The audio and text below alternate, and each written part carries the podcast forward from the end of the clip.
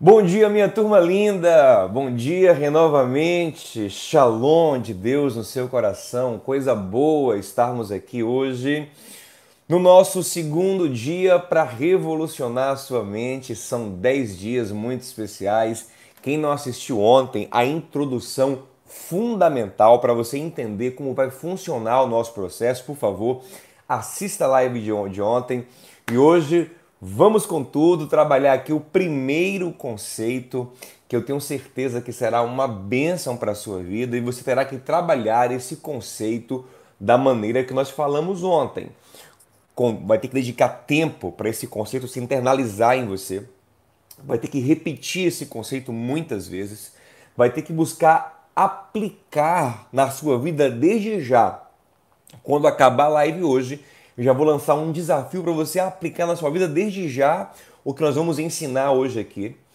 E vai ter também que perceber se esse conceito cabe nos seus relacionamentos e se ele não couber, você vai ter que dar um jeito de colocá-lo lá nas suas relações interpessoais ou alterando profundamente as relações que você tem. Se você gosta, se você quiser, né? Se você achar que esse é um caminho mesmo. Ou quem sabe até dando um time aí algumas relações. Aí fica ao seu, a seu critério, é o conselho que eu te dou. Você não conseguirá viver mudanças profundas sem mudanças nas suas configura na configuração dos seus relacionamentos. Vamos que vamos, hoje vamos trabalhar um tema que eu amo, um tema pelo qual eu sou apaixonado. Cabeça de judeu. É um conceito que vem da expressão alemã Jüdische Kopf, ou no Yiddish, que é um dialeto judaico oriundo das línguas germânicas, Yiddish Kop. Yiddish Kopf, Yiddish Kop, cabeça de judeu, é um dos temas sobre o qual eu mais tenho me debruçado ao longo da minha vida. Quando me apaixonei pelas escrituras sagradas lá atrás, há muitos anos, relativamente né, na minha vida, há mais de 20 anos, eu percebi que toda a Bíblia foi escrita por judeus. Os cerca de 40 autores da Bíblia são judeus. E a partir da vivência desse povo é que toda a fé monoteísta se constrói. O cristianismo nasce a partir do judaísmo, o islamismo nasce a partir da tradição e da escritura judaica. Então, esse foi o povo que transformou o mundo, que Deus escolheu para mudar o mundo. E eu adianto a você que eu não sou um judaizante. O que é um cristão judaizante? É aquele cristão que acha que tem que guardar os princípios, as, as leis judaicas, as tradições judaicas, os costumes judaicos para ter uma vida plena com Deus de forma alguma. Eu tenho plena consciência de que em Cristo nós temos tudo o que é necessário, que Jesus é o cumprimento da lei e que nós não precisamos de festas judaicas, de se vestir como judeu, de usar kippah, de costumes judaicos, nada disso. Agora, eu entendo que há na tradição judaica uma sabedoria muito profunda. E aqui, para o que importa para a gente, há na mentalidade judaica uma sabedoria muito profunda, que é oriunda dos princípios bíblicos. Mesmo que o judeu hoje, mesmo que muitos judeus hoje sejam judeus seculares, o que é isso? São pessoas que têm tradição judaica, mas nem têm uma relação com Deus. Alguns deles até são ateus, nem acreditam em Deus. Mesmo assim, eles receberam muito dessa mentalidade judaica, que é oriunda da tradição bíblica. E eles vivem com essa mentalidade, operando no que eles fazem, e essa mentalidade gera frutos maravilhosos. E eu quero te ajudar hoje. Lógico que isso é um tema que levaria aqui. Eu estava conversando com o Tiaguinho ontem. Tiaguinho, é, é, cabeça de judeu é um tema que nós podemos fazer um curso só sobre isso. Se eu não me engano, ontem Crissa sugeriu isso aqui. Minha amada irmã Crissa falou: Pastor, faz um curso só sobre mentalidade judaica. Isso, eu, eu amaria fazer isso, porque é um tema que eu amo. Se eu mostrar para vocês aqui a minha biblioteca, o que mais tem é isso aqui. Eu tenho dezenas de livros sobre cultura judaica, costume judaico, história dos judeus.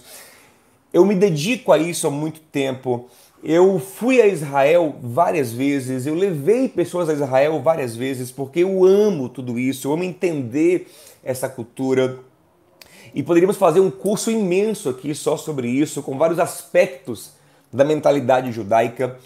E hoje eu vou dar aqui, eu vou, eu, eu vou focar num ponto muito especial da mentalidade judaica, tá bom? Inclusive eu te, vou te recomendar um dos livros que eu tenho aqui, que é esse aqui do rabino Newton Bonder, Newton Bonder, que é O Segredo Judaico da Resolução de Problemas. Muito bom.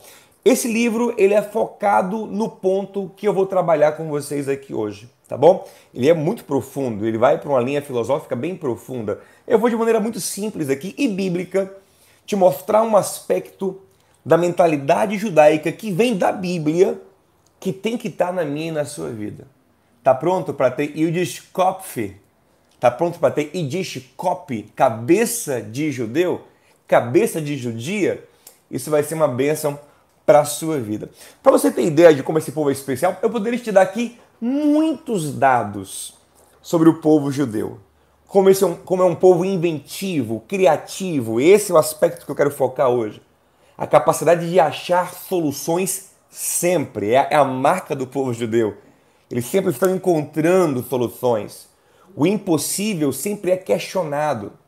Para você ter uma ideia, a população judaica no mundo hoje é cerca de 0,2% da humanidade. Pense aí, 0,2% da humanidade na Terra são judeus mas eles detêm mais de 20% dos prêmios Nobel.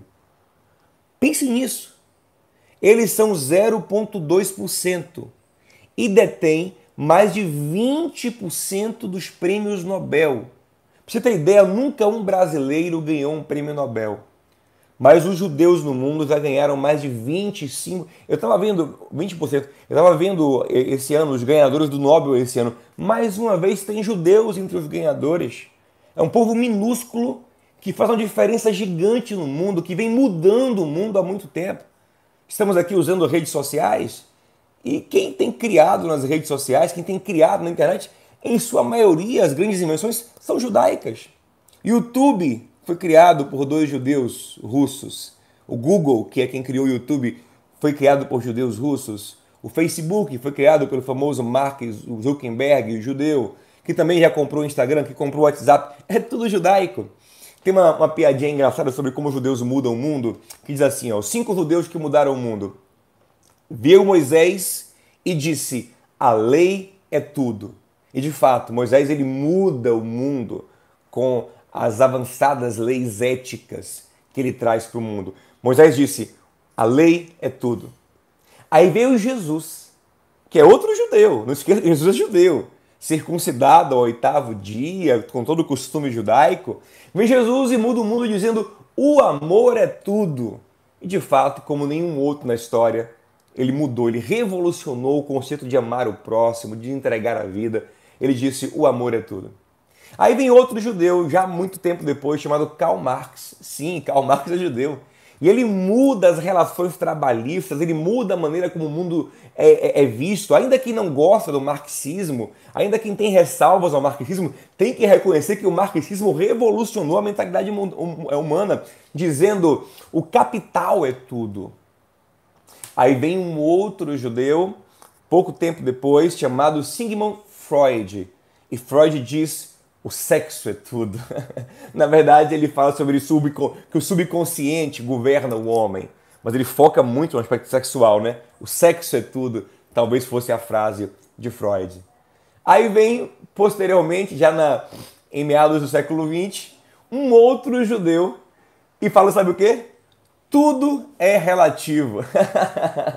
Einstein. E muda o mundo de novo. Né? Moisés, o amor é tudo, Jesus, ela, Moisés, a lei é tudo. Jesus, o amor é tudo. Marx, o capital é tudo. Freud, o sexo é tudo. Einstein, tudo é relativo.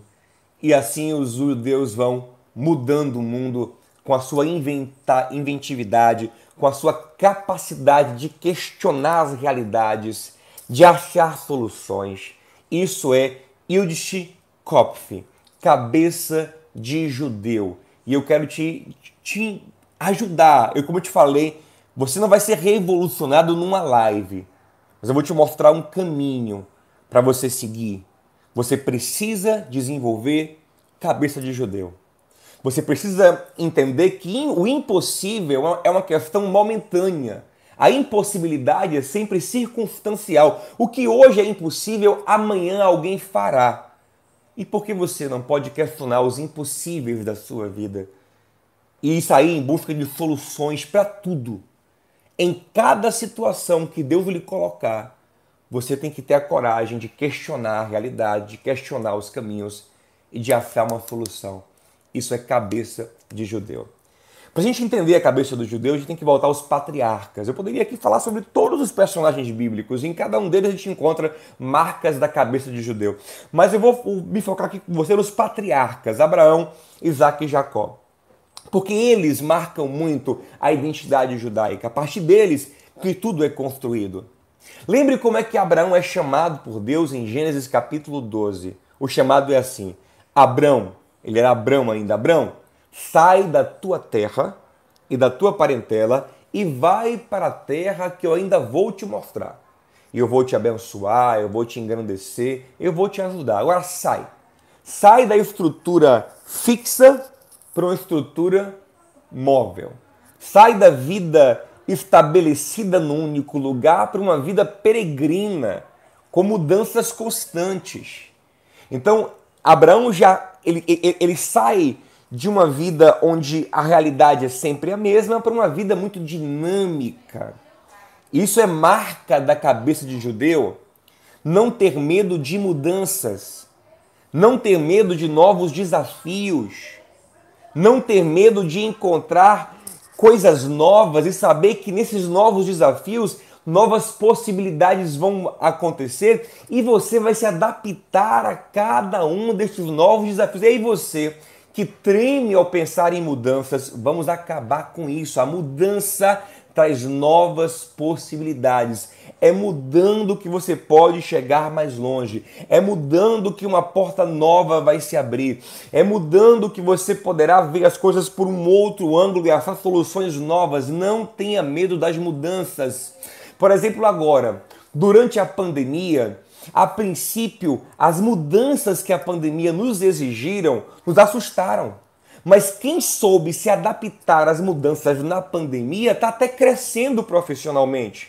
Nós, como igreja, por exemplo, crescemos no tempo de pandemia, por quê? Porque nos adaptamos a esse novo tempo e o novo tempo trouxe novas possibilidades. Nós hoje sabemos trabalhar no modelo antigo e continuamos trabalhando com o culto presencial, que é fundamental, mas também agora trabalhamos com o culto online, que leva a gente para outros países, para outros estados, nos leva agora para dentro da casa das pessoas ao vivo. Então, se nós fôssemos pessoas conformadas, engessadas, que dizem: não, daqui eu não saio, eu não mudo, só sei fazer assim, só sei viver assim, não sei, não aceito novas dinâmicas, ficaríamos para trás, como infelizmente muitas igrejas ficaram. Conheço igrejas aqui em Salvador que infelizmente retraíram, perderam força. Por quê? Porque resistiram à mudança. Mas aqueles que abraçaram os novos processos e encararam as mudanças e se adaptaram e se recontextualizaram, cresceram. Então a primeira coisa na cabeça de judeu é a mudança é bem-vinda. O novo desafio vai, vai ser encarado. Eu não resisto às mudanças, eu mudo junto. Eu me transformo para viver as novas realidades que a vida me apresenta. A vida me deu o limão, aquele velho ditado: eu faço uma limonada. Eu me adapto, é capacidade de adaptação, de invenção.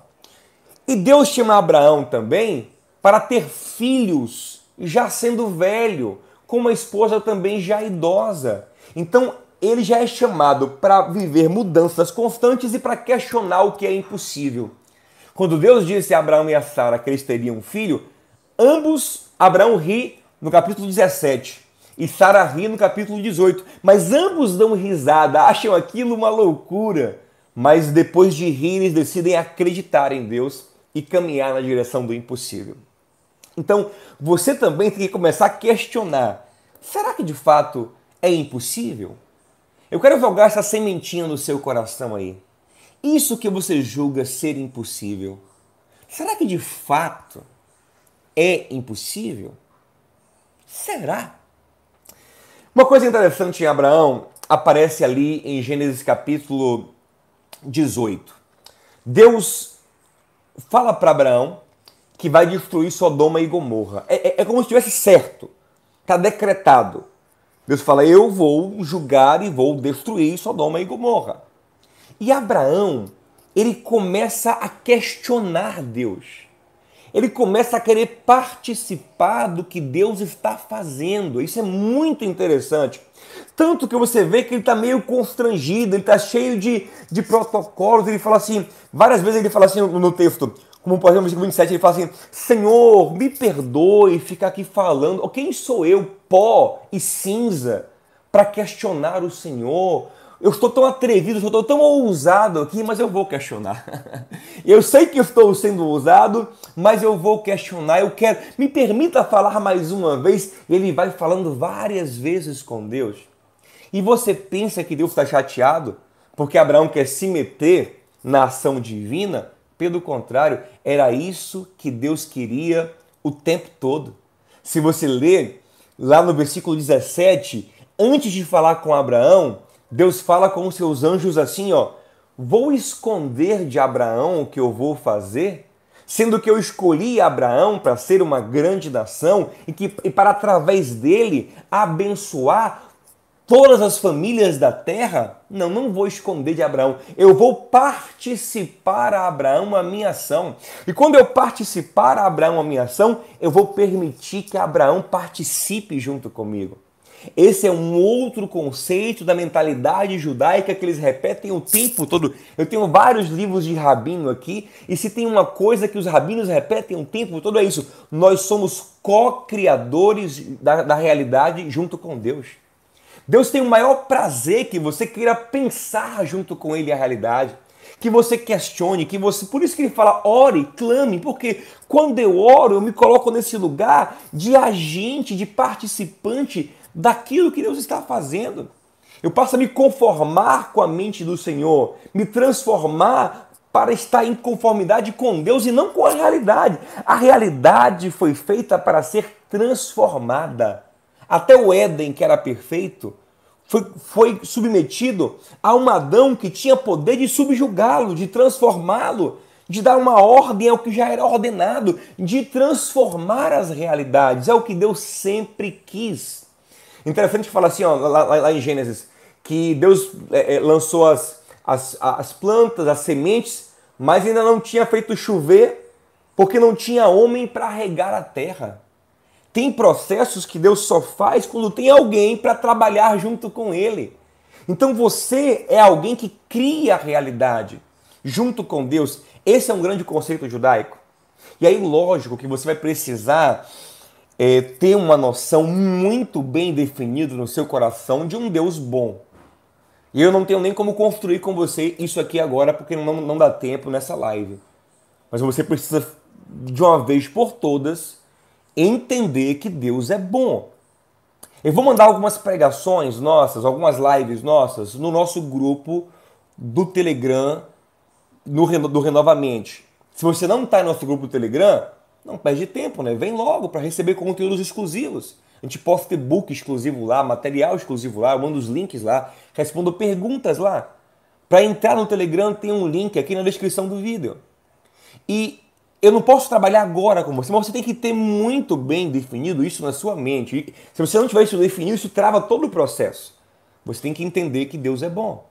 Salmo 34, versículo 8. Prove, como eu falei ontem, ó, Conhecimento profundo vem com experiência. Prove e veja que Deus é bom. Feliz é o homem que nele se refugia. Você tem que ter experiências com a bondade. Você tem que partir do princípio de que Deus é bom. Que você está lidando com um Deus bom. Você vai construir a sua realidade a partir de um Deus maravilhoso. Abraão está ali ousando questionar Deus porque ele sabe que Deus é bom. É igual Moisés, que sobe no monte para questionar a Deus. Você fala, Deus, você vai matar o povo? Ah, vai ficar feio para o Senhor, hein? Ó, oh, Senhor, não faça mal ao teu povo, porque ele sabe que o coração de Deus é bom. É interessante gosta de saber que Deus é bom. Eu lembro de Jonas. Jonas todo errado, ele não quer que Deus perdoe os ninivitas, e quando Deus perdoa, ele se revolta e fala assim: Eu sabia, eu sabia que o Senhor ia perdoar, porque o teu coração é cheio de amor e de misericórdia.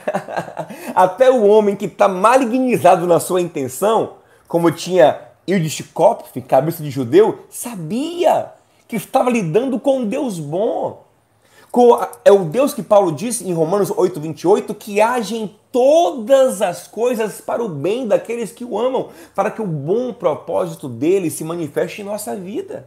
E eu fico triste às vezes de perceber que tem crente que ainda não assimilou a bondade de Deus. Parece que está lidando com a divindade cruel, com um Deus que parece um demônio, um diabo. Não, Deus é bom. Aí às vezes você vê pessoas que nem têm uma fé bíblica, mas que acreditam num Deus bom. Sempre acreditam numa força que rege o universo que é boa, num universo bom que atende os seus desejos, que lhe ajuda no que você quer, que ouve as suas orações, que até os seus pensamentos são contemplados pelo, por esse universo bom, ele te ajuda a conquistar, por isso pense de maneira positiva, porque o universo te ajuda. É, é, é uma força totalmente impessoal, mas eles acreditam que essa força é boa e nós somos convidados para um Deus pessoal. Convidados para se relacionar com um Deus que tem mente e coração, que tem vontade, uma vontade boa, perfeita e agradável. E eu quero te fazer o convite do Salmo 34, versículo 8. Prove e veja que Deus é bom. Feliz é aquele que nele se refugia. Tem que ter essa base no coração para poder ter cabeça de judeu.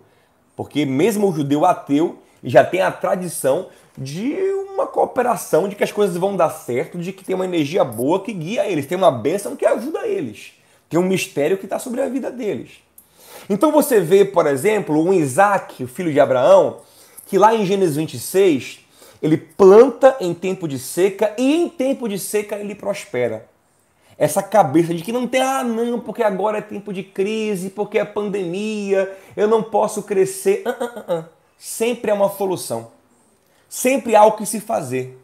Sempre em meio às crises há algo a se produzir. Isaac planta e o texto fala que ele colhe 100 por um, que é um símbolo na Bíblia da maior medida possível, de uma colheita extraordinária, 100 por um, em tempo de seca. Aqueles que não têm a mentalidade judaica, ou seja, são travados, são limitados, ficam com inveja de Isaac, são os filisteus, e o expulsam da terra. Sabe o que ele faz? Sabe o que ele, ele, ele se abate? Uh -uh. Ele sabe que ele pode se reinventar. Ele sai da, da, daquela terra, abandona suas plantações, porque ele não quer briga com, briga com ninguém, e cava o primeiro poço.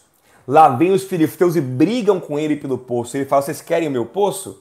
Ah, porque o poço é nosso, a água é nossa. Vocês querem o poço? Tudo bem, eu dou para vocês.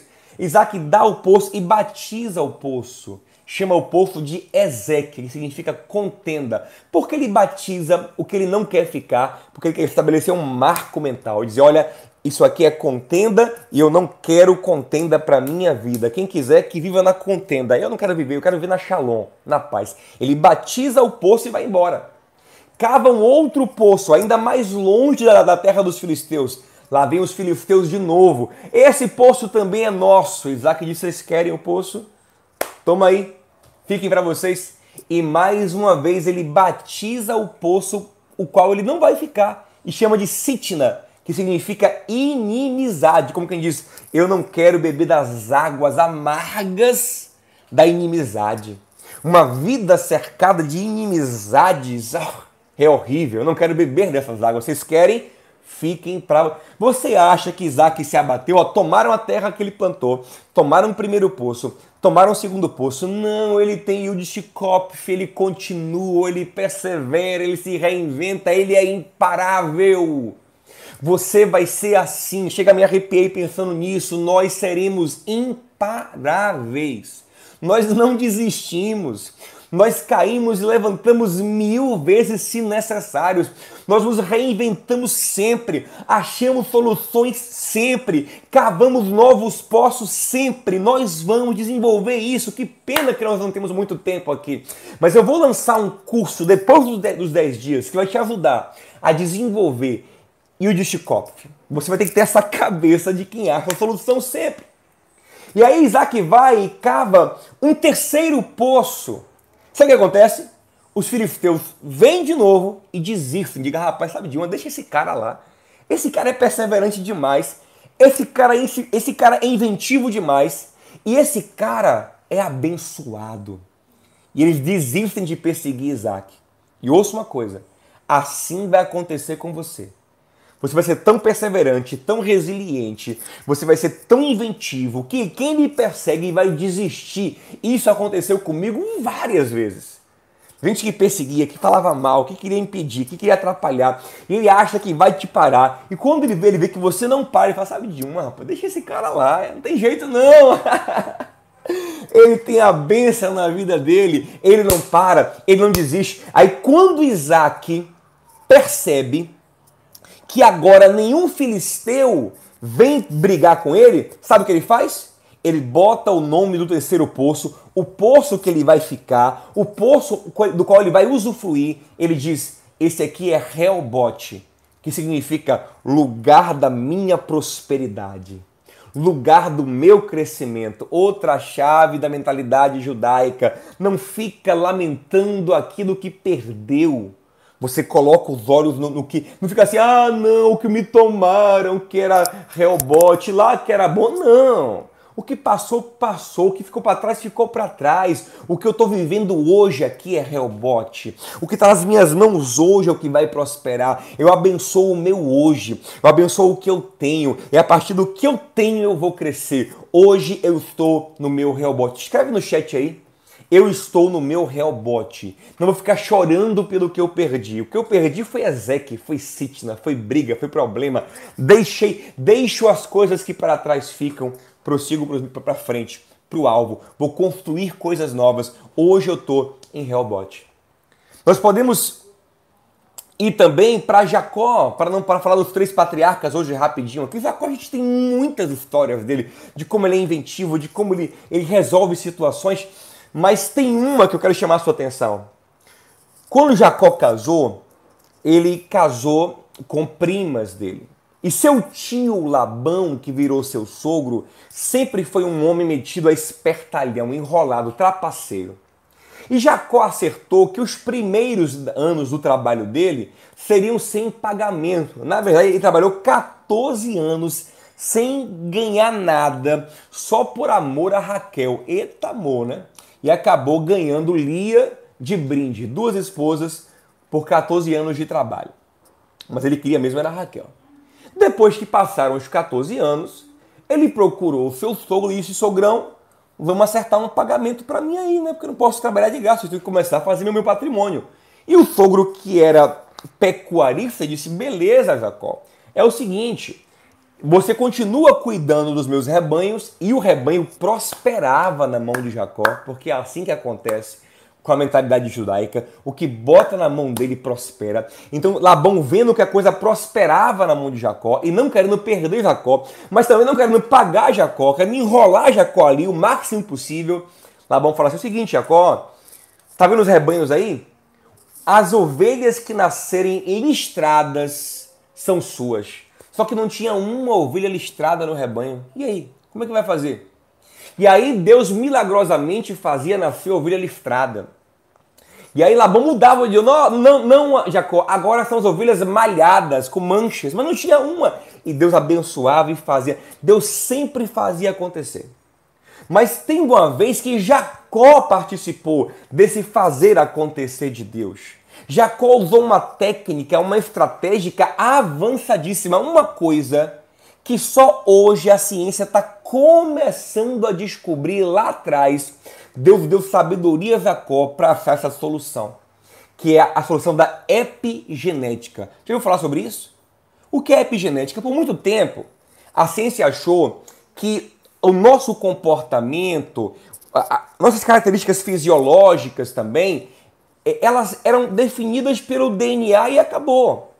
Não, não comportamento emocional, que lógico, é, é, é construção também psicossocial. Mas, mas aquela coisa inata nossa vinha do DNA e acabou. O, o, gene determinava certinho a coisa. O DNA dizia certinho como o gene se comportaria, geração após geração, com as alterações, as mutações que vão acontecendo. Mas hoje a epigenética já mostra que, mesmo sem alterar o nosso DNA, as nossas experiências podem alterar o comportamento dos nossos genes. Isso é muito forte. E essa alteração do comportamento genético pode ser transmitido para a próxima geração. Digamos que, você, que alguém tem na, na sua genética uma tendência para o câncer. Mas dependendo da maneira como a sua mente é configurada, o gene do câncer se manifesta ou não. E se esse gene não se manifesta, ele aprende a pensar de uma forma que bloqueia o câncer. Às vezes, esse comportamento que bloqueia câncer é transmitido para a próxima geração. Pastor, isso está na Bíblia, Jacó, Jacó fez isso. Está em Gênesis capítulo 30, versículo 27. Jacó pegou as vacas que eram lisas e colocou para cruzar, para acasalar diante de varas descascadas. E diz que as vacas acasalavam diante daquelas varas descascadas e iam concebendo seus filhotes. E olhando para aquelas varas, com aquela experiência visual, os filhotes iam nascendo listrados e malhados. Jacó estava usando epigenética há milhares de anos atrás. Isso é extraordinário. Mas o que eu quero te falar aqui não é sobre como usar a epigenética, apesar até que a gente pode colocar isso no nosso curso no futuro também, é um tema interessante. O que eu quero te falar aqui é sobre a capacidade de achar soluções. Aparentemente era impossível fazer com que vacas lisas derem, dessem filhotes listrados. Mas Jacó achou uma solução ele foi inspirado numa solução. Brotou na mente dele uma solução que eu sei que veio de Deus, que já conhece a epigenética desde a criação do mundo. E eu quero te falar isso hoje, eu já estou perto de terminar a minha live, não quero passar muito de 30 minutos. Ei, você tem que saber que existe coisas para muito além do que você enxerga hoje. Existem muitas soluções que você não enxerga. Você enxerga um pedaço da realidade. Mas existe muita coisa que você não enxerga, você tem que se abrir para possibilidades novas. Vou te dar um outro texto bíblico aqui, a gente vai caminhar para encerrar. Gênesis capítulo 21. H está no deserto com Ismael, depois de ser despedida por Abraão. Está sozinha, a água acabou. Diz que ela pega Isa, Ismael, coloca embaixo de uma árvore e se afasta porque ela não quer nem ver o menino morrer. Para ela não tem jeito, não tem mais água, está no deserto, eles vão morrer. Assim é a mente de quem ainda não sabe que Deus tem solução para tudo. Ele desiste da vida, ele entrega os pontos. Muitas pessoas chegam no suicídio aí, quando acham que a vida não tem mais jeito. Sa H, nesse momento, poderia se matar e matar o menino para evitar que ambos morressem uma morte terrível de desidratação no deserto. Ele bota lá o menino e fica esperando a morte. Aí o texto fala lá em Gênesis 21, 19 o seguinte: E Deus abriu os seus olhos e ela enxergou um poço. Olha que coisa forte. Deus não criou o poço. O poço já existia. Agar era que não enxergava o poço. Isso é muito forte, gente. Ei, existem poços com águas que matarão a sua sede. Existem poços com água que resolverão seus problemas. E eles já existem, só que você não os enxerga ainda. E você tem que parar com essa mania de achar que, que o que você vê é toda a realidade, meu amigo. Existe muita coisa que você não vê. Ó, Existem coisas que você não vê porque estão distantes demais da sua realidade. Você não tem nem como. Por exemplo, nós não conseguimos ver a, a olhos nus a grande maioria dos trilhões de astros que existem no espaço. Vemos alguns à luz de alguns pou, pou, poucos astros relativamente num céu estrelado. Mas existem trilhões que nós não conseguimos ver porque está longe demais para a gente poder ver. Só com um telescópio, com equipamento muito bom e olhe lá.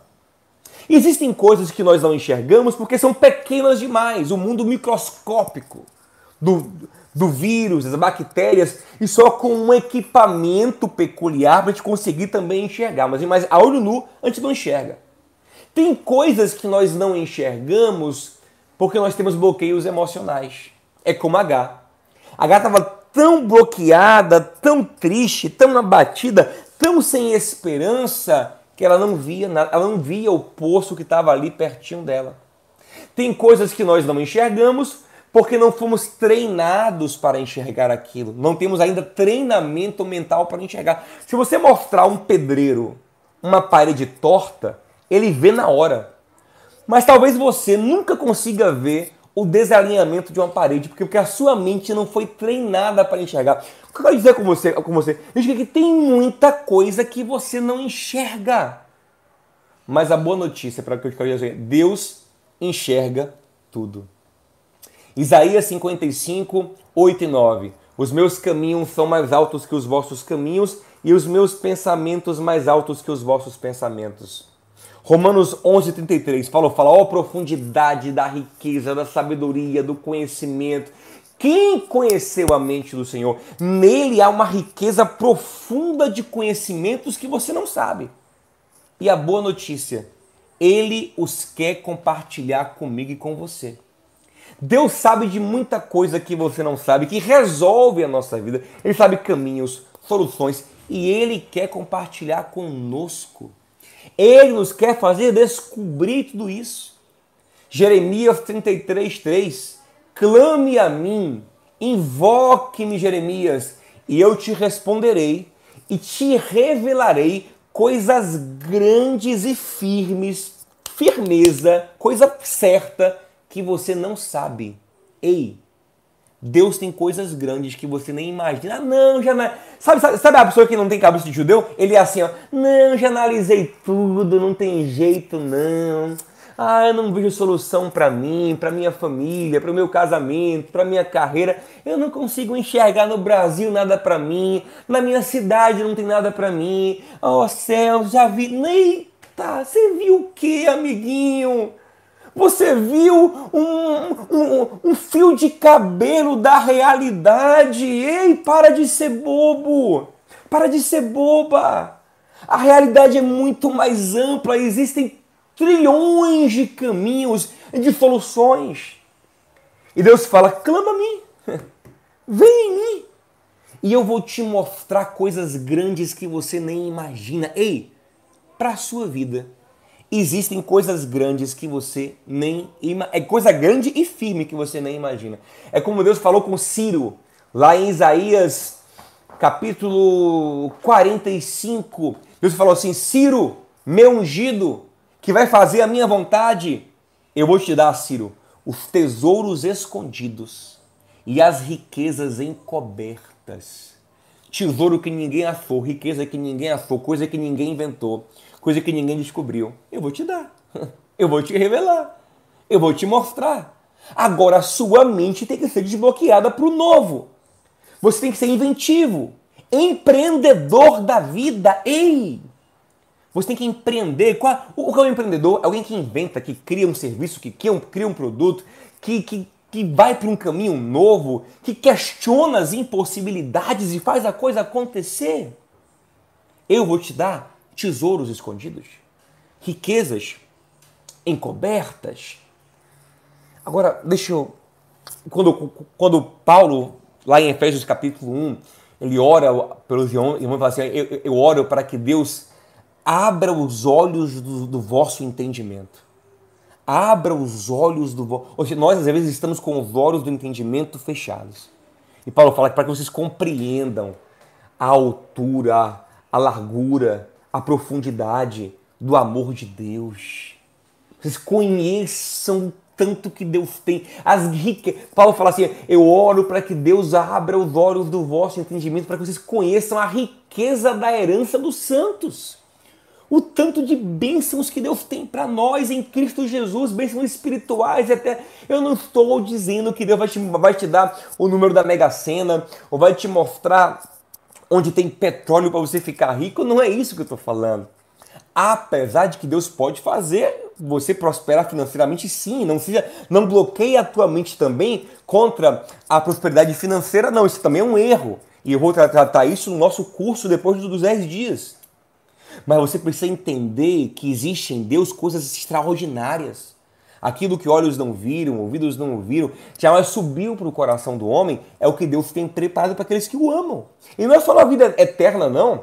Se você ler esse texto em Coríntios, Paulo fala assim, ó, mas nós que temos o Espírito já experimentamos dessas coisas, porque o Espírito nos revela essas coisas extraordinárias que Deus tem para nós.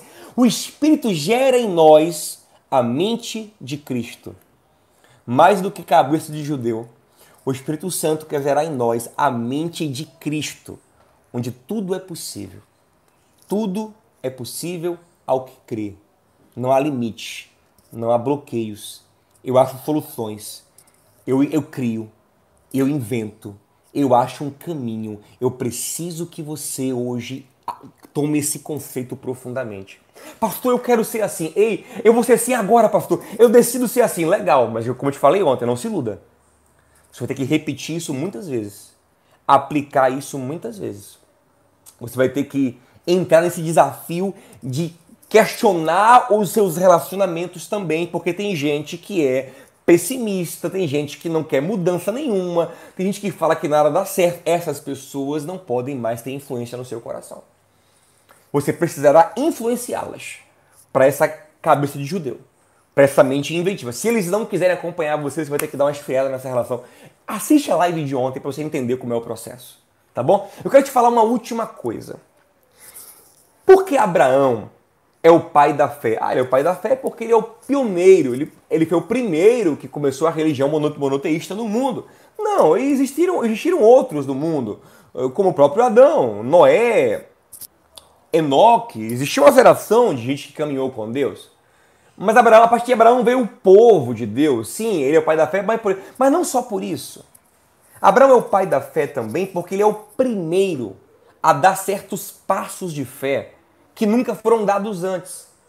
Dentre eles tem um de Abraão que eu acho extraordinário. Gente, ressurreição vai aparecer na Bíblia ali na época dos profetas. Vai aparecer na Bíblia ali com Elias e Eliseu. Antes disso, você não tem relatos de ressurreição. Mas o texto de Hebreus, capítulo 11, versículo 18 e 19, diz que Abraão, quando ele levava Isaac para ser sacrificado, ele dizia em seu coração: Peraí, Deus me prometeu que através desse menino eu vou ter uma descendência. Eu sei que esse Deus é bom e fiel. Olha aí, olha a necessidade de ter o princípio da bondade de Deus firmado em sua alma. Se você não tiver esse princípio, você não consegue construir nada. Tudo que eu estou ensinando aqui tem como fundamento a bondade de Deus, o amor de Deus. Se você não tem esse princípio, você tem que fundamentar isso para depois fazer o renovamente.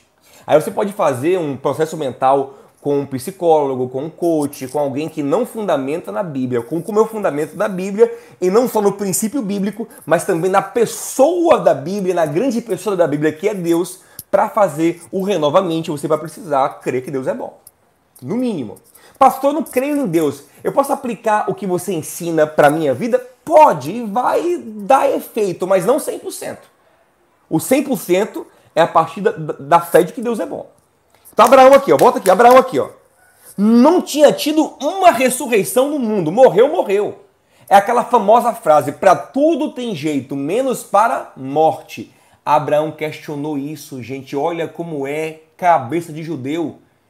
O livro fala que ele, Hebreus 11 fala que ele falou assim: ó, peraí, se esse Deus bom, fiel, que sempre honrou com tudo que falou, que tem cuidado de mim ano após ano, que me prometeu dar Isaac e cumpriu, que me fez ter um filho quando era impossível porque eu era velho, que deu a minha esposa já idosa um filho, que, que, que cumpriu cada palavra na minha vida, disse que esse menino vai virar para mim uma descendência, e agora ele me pede para matar o menino? Sabe o que Abraão pensa? Ele vai assim, ó, ainda que ele ressuscite. Ah, rapaz, isso é muito lindo. Ainda que ele ressuscite esse menino, eu vou voltar com esse menino para casa. Irmãos, não tinha tido ressurreição. Ressurreição é uma coisa totalmente impensável, imponderável. Mas a cabeça de Abraão questiona as impossibilidades. Ele diz: vai ter um jeito, até para a morte tem jeito. É o que Abraão pensa. Por isso ele é o pai da fé, porque a nossa fé é fundamentada numa ressurreição. A fé cristã é toda lastreada na ressurreição de Jesus Cristo. E Abraão foi o primeiro a crer em ressurreição, crer que para tudo, até para a morte, tem jeito. É Jesus chegando em Betânia, João capítulo 11, e Marta e Maria dizendo: Ah, Jesus, se o Senhor viesse antes, tinha jeito. Ele diz: Antes? Se eu viesse antes? em qualquer momento do jeito.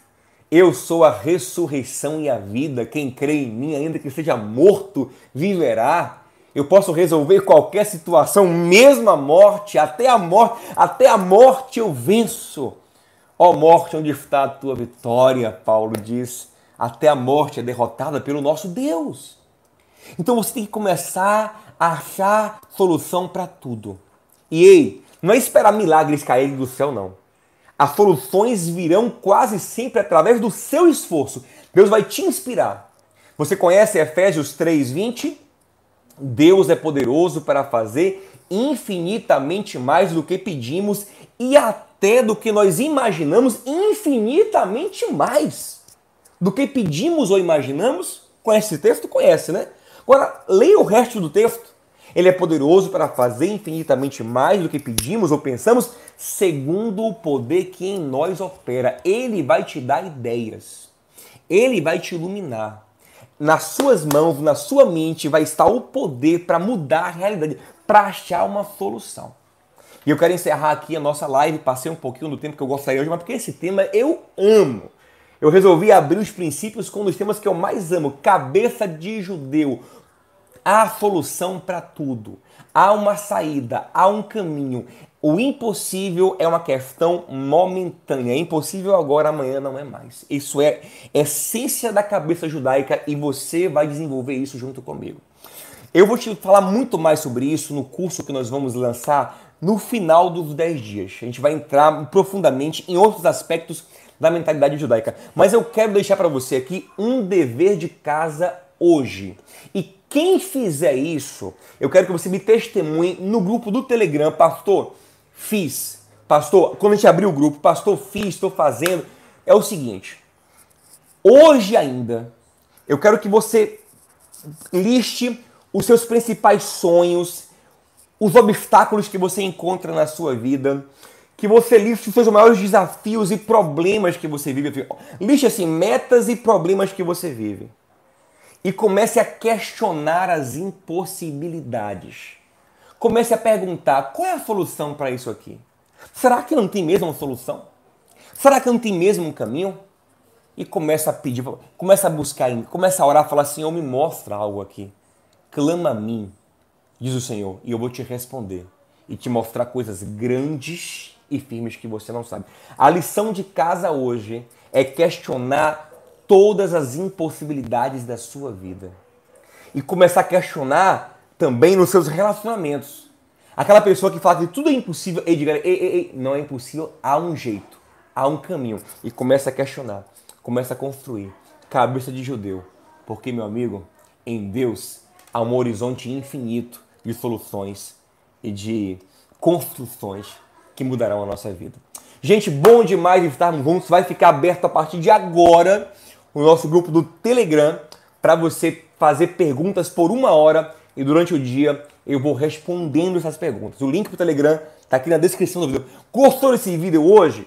Deixa um comentário, deixa o like aqui no vídeo, compartilha com alguém e amanhã te espero aqui para o segundo conceito dos 10 dias para revolucionar a nossa mente. Lembrando que você tem que assistir a primeira de ontem. Eu sei de cor. O que é saber de cor? Como saber de cor? É fundamental saber de cor. Não só decorar. Ah, eu, não, saber. Isso tem que ser. Isso, isso, isso, tem que ser inato seu. Como é que vira, vira uma coisa inata, quase que automática? Eu expliquei como, como isso funciona ontem. Aí você vai ter cabeça de judeu. Amanhã, um novo conceito. E vamos que vamos. Bom demais estar com vocês, Nani, Thiago, Silvana, todos que estão comigo aqui nessa manhã linda. Um beijo, shalom no seu coração.